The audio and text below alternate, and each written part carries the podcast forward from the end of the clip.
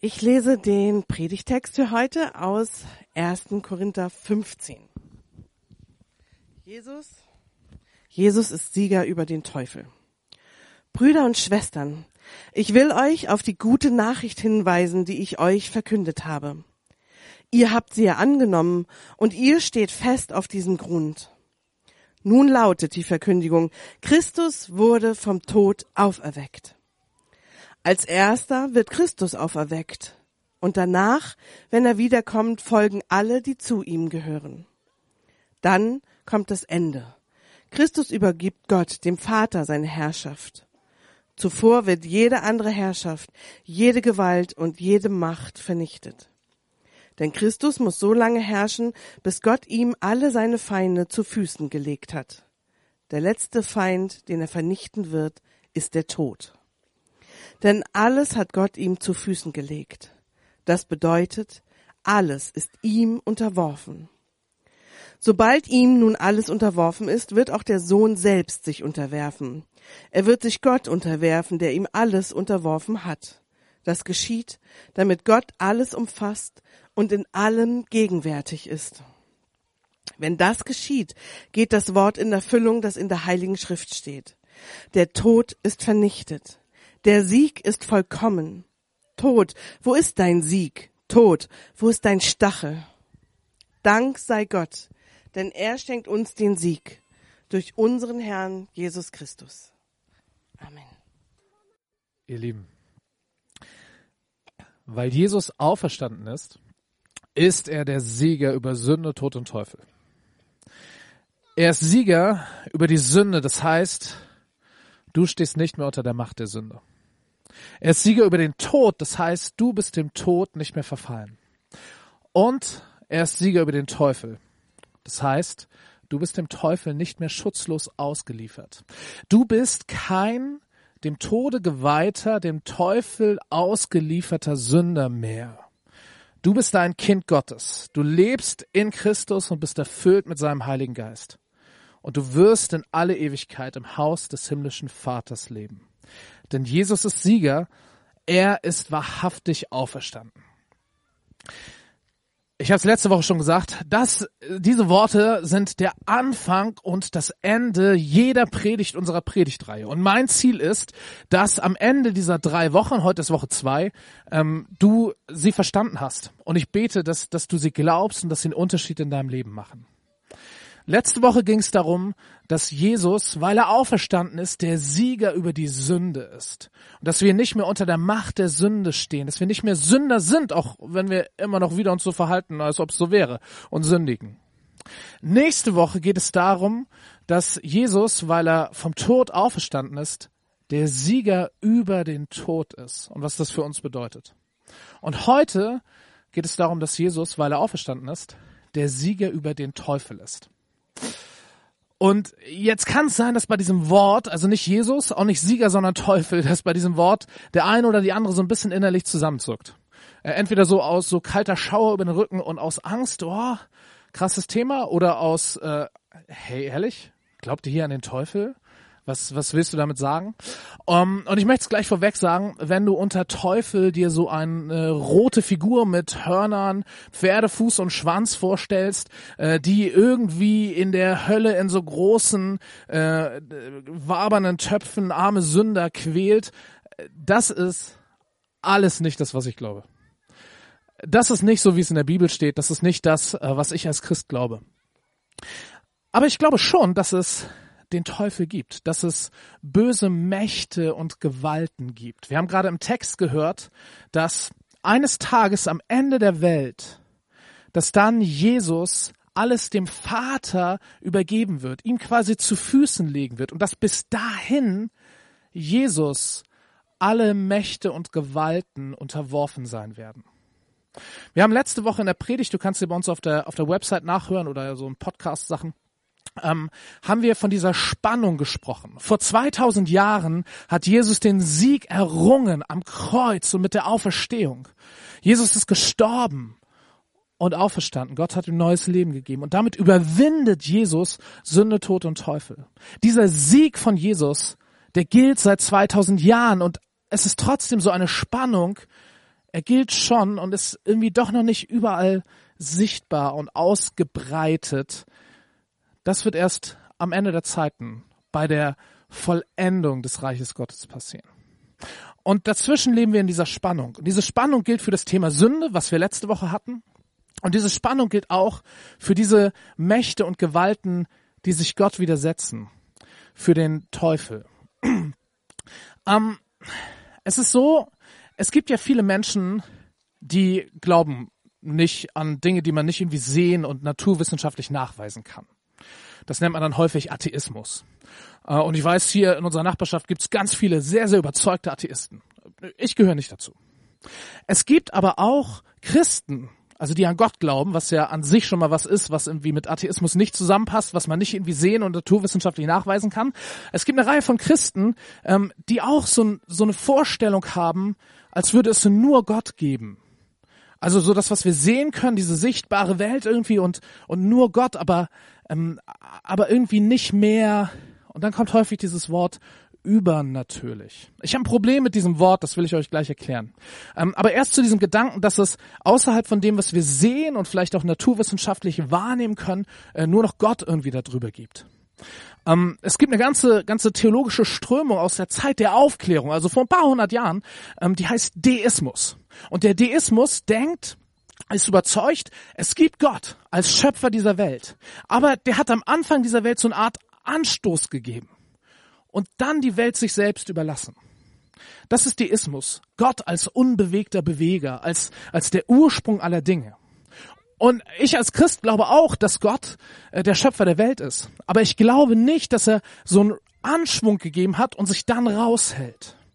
Denn wenn es so wäre, könnten wir aus unseren Bibeln alles nach Kapitel 2 des ersten Buchs in der Bibel einfach rausreißen.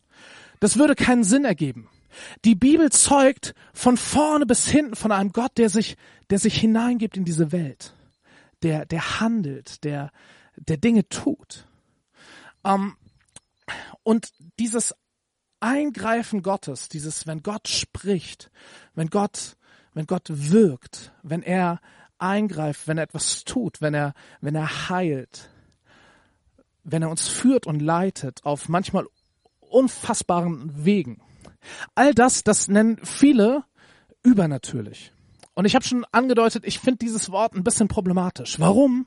Das Wort übernatürlich, das, das transportiert so eine Weltsicht, die ich glaube, die nicht stimmt.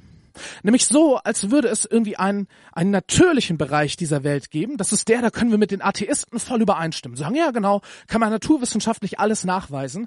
Und äh, wir haben quasi noch so ein Bonuslevel entdeckt, was wir, an das wir glauben. So da drüber, das, das unten ist das Natürliche und dann gibt's noch das Übernatürliche. Und da gibt's irgendwie Gott und vielleicht noch bisschen anderes und so. Ähm, und da greifen manchmal irgendwie, irgendwie Mächte in das Hier und Jetzt ein. Aber diese Trennung von natürlich und übernatürlich, die setzt eigentlich ein, ein Aufklärungsbild, ein, ein Bild der Welt, eine Weltsicht der Aufklärung äh, voraus. Eigentlich eine Sicht, dass es Gott nicht geben kann.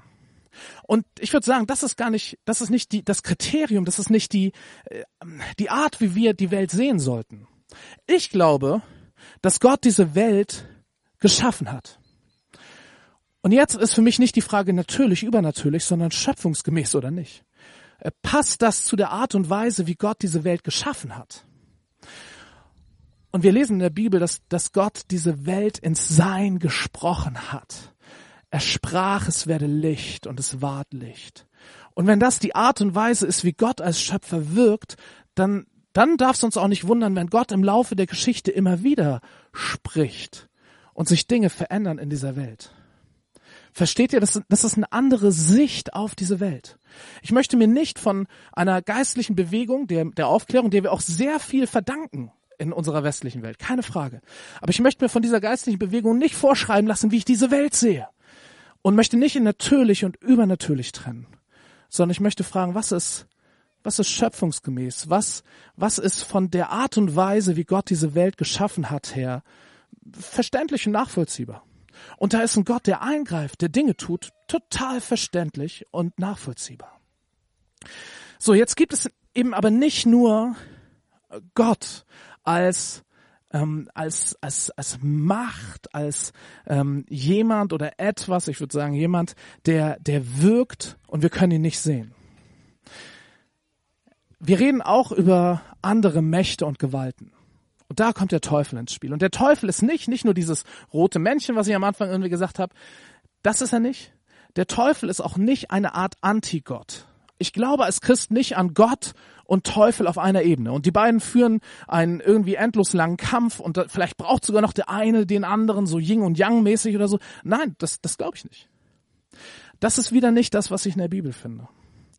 Ich glaube, dass Gott diese Welt geschaffen hat und dass diese Welt, Gottes Schöpfung, sagen wir, eine sichtbare Seite hat, die wir mit Naturwissenschaft auch gut nachvollziehen können und erforschen können. Und das ist großartig. Ich komme aus einem naturwissenschaftlichen Haushalt, falls äh, ihr euch das fragt. So meine ganze Familie, alles Mathematiker und Physiker und so. Da kann man super viel Zeit und äh, Spaß bei haben. Diese Welt, wie Gott sie geschaffen hat, hat diese sichtbare Seite. Und sie hat aber auch eine unsichtbare Seite, die sich dem naturwissenschaftlichen Zugriff entzieht. Ich würde nicht von einer unsichtbaren und sichtbaren Welt sprechen, das klingt mir wieder so nach Trennung. Nee, Teil von dieser Schöpfung sind Sachen, die wir naturwissenschaftlich verstehen können und Teile, die wir nicht verstehen können. Und da kommen wir jetzt zu diesen, zu diesen Mächten und Gewalten. Äh, die Bibel hat, hat ein Wort dafür. Die Bibel sagt, Gott hat diese Welt geschaffen und er hat dabei nicht nur Menschen und Tiere geschaffen, er hat auch Engelswesen, Engel geschaffen. Und diese Engel werden beschrieben als Wesen, die Gott geschaffen hat, damit sie ihn Tag und Nacht loben, ihn preisen, ihm die Ehre geben und er sie auch senden kann. Engel heißt wörtlich Gesandte. Das sind Wesen, die Gott sendet. In diese Welt hinein, ins Weltgeschehen hinein. Und jetzt sagt die Bibel, dass es auch Engel gibt, die sich von Gott abgewandt haben. Die von ihrer ursprünglichen Berufung Gott zu loben und zu preisen, ihm zu gehorchen und sich senden zu lassen, die von dieser ursprünglichen Berufung abgekommen sind. Klammer auf, so wie wir Menschen. Siehe letzte Woche Sünde und so weiter, Klammer zu. Und jetzt kommen wir zum Teufel. Der Teufel, heißt es in der Bibel, ist ein gefallener Engel. Ein von Gott abgekehrtes Wesen, was Gott geschaffen hat. Der Teufel ist Teil von Gottes Schöpfung. Er steht nicht außerhalb. Und damit steht er nicht auf derselben Ebene wie Gott. Und jetzt gibt es in dieser unsichtbaren Seite der Welt, gibt es Mächte und Gewalten, gibt es Engel, gibt es Wesen, die Gott dienen und welche, die es nicht tun. Übrigens, wenn das nicht so wäre, hätte ich wirklich Probleme, diese Welt zu verstehen. Also ich verstehe auch so vieles nicht, aber ich hätte noch viel, viel mehr Probleme, in diese Welt zu schauen mit all dem Bösen, mit all dem Leid, mit all den Abgründen äh, der, der Menschheit, mit all den Schrecklichkeiten, wenn es einfach nur Gott gäbe und Menschen. Ich glaube, es gibt Mächte und Gewalten, die Böses im Sinn haben und Böses tun.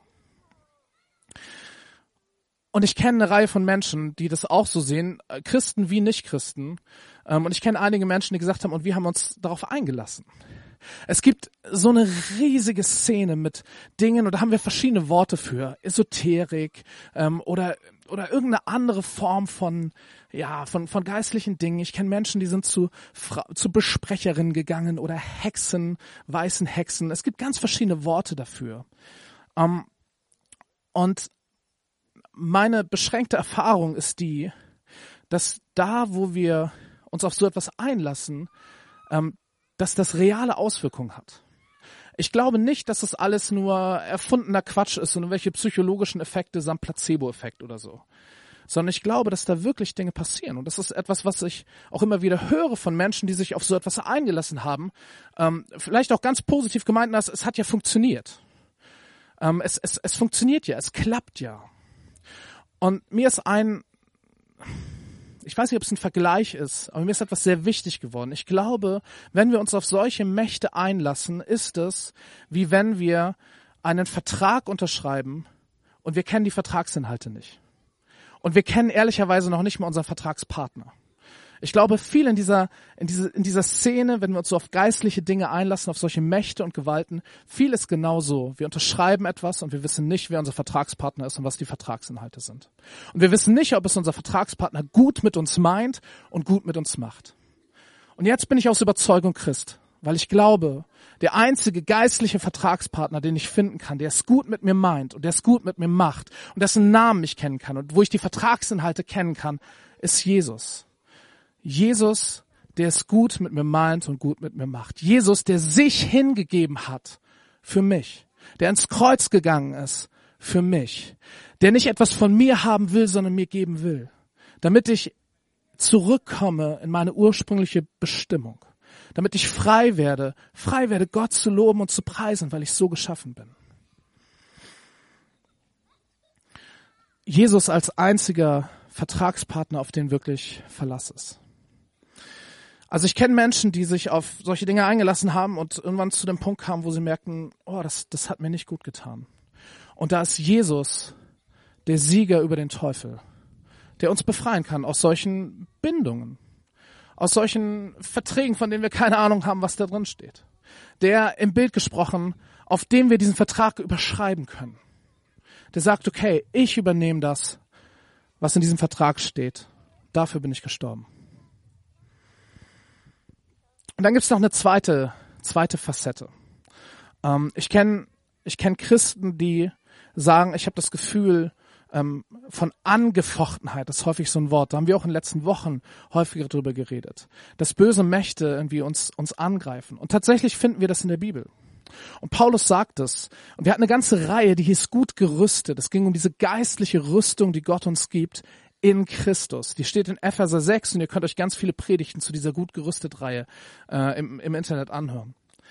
Und es geht darum, dass wir, wenn wir zu Jesus gehören, wenn wir mit Jesus verbunden sind, in unserem Glauben, in unserer Taufe, wenn wir in Christus sind, dass wir dort geschützt sind vor den Angriffen des Bösen. So einige Elemente, die wir hatten, ich, ich tippe sie nur an. Wie gesagt, hört euch die Predigt nochmal an, wenn ihr möchtet. Einige Elemente sind, sind dieser, dieser Brustpanzer der Gerechtigkeit oder das Schild des Glaubens, die uns vor den feurigen, Feuren, äh, feurigen Pfeilen äh, des Teufels schützen. So schreibt es Paulus. Bilder, über die wir viel geredet haben. Also in Christus sind wir geschützt, sind wir nicht schutzlos ausgeliefert diesen Angriffen des Feindes. Und das finde ich wichtig, denn es gibt diese Gefahr, dass wenn wir über den Teufel oder böse Mächte reden, dass, dass wir in, in, in so eine falsche Angst kommen, in so einer, in, in so ein, ach, wir können hinter jedem Busch einen Dämon sehen und, und äh, tierische Angst haben. Nein, wir müssen keine Angst haben, denn Jesus ist Sieger über den Teufel. Wenn wir über diese bösen Mächte reden, dann reden wir über Mächte, die schon verloren haben. Ähm, die Fußball-Bundesliga-Saison kommt so langsam zum Ende. Es sind nur noch ein paar Spieltage. Und es ist noch nicht so, aber bald wird es sein, dass die ersten Mannschaften rechnerisch abgestiegen sind. Die spielen noch ein paar Spiele, aber die, die könnten alles gewinnen und alle anderen da unten könnten alles verlieren. Sie würden trotzdem absteigen. Vergleiche hinken, aber ungefähr so ist der Teufel. Der ist rechnerisch schon abgestiegen. Er hat schon verloren vor 2000 Jahren am Kreuz. Und seitdem gibt es nur noch so etwas wie Rückzugsgefechte. Aber es ist schon alles klar. Und am Ende der Zeiten, wenn Jesus wiederkommt, dann ist dieser Sieg von Jesus vollständig. Bis dahin gibt es noch so diese Rückzugsgefechte. Bis dahin gibt es diese Mächte und Gewalten noch. Und wir haben es gerade in, im Predigtext gehört, im 1. Korinther 15. Bis zu diesem Tag werden nach und nach alle Mächte und Gewalten Jesus untergeordnet sein, weil der Sieg von Jesus feststeht. Jesus ist Sieger über Sünde, Tod und Teufel. Warum? Weil Jesus auferstanden ist. Weil Jesus auferstanden ist, ist er Sieger über Sünde, Tod und Teufel. Er ist Sieger über die Sünde, das heißt, du stehst nicht mehr unter der Macht der Sünde. Er ist Sieger über den Tod, das heißt, du bist dem Tod nicht mehr verfallen. Und er ist Sieger über den Teufel. Das heißt, du bist dem Teufel nicht mehr schutzlos ausgeliefert. Du bist kein dem Tode geweihter und dem Teufel ausgelieferter Sünder mehr. Du bist ein Kind Gottes. Du lebst in Christus und du bist erfüllt mit dem Heiligen Geist. Und du wirst in alle Ewigkeit im Haus des himmlischen Vaters leben. Denn Jesus ist Sieger. Er ist wahrhaftig auferstanden. Amen.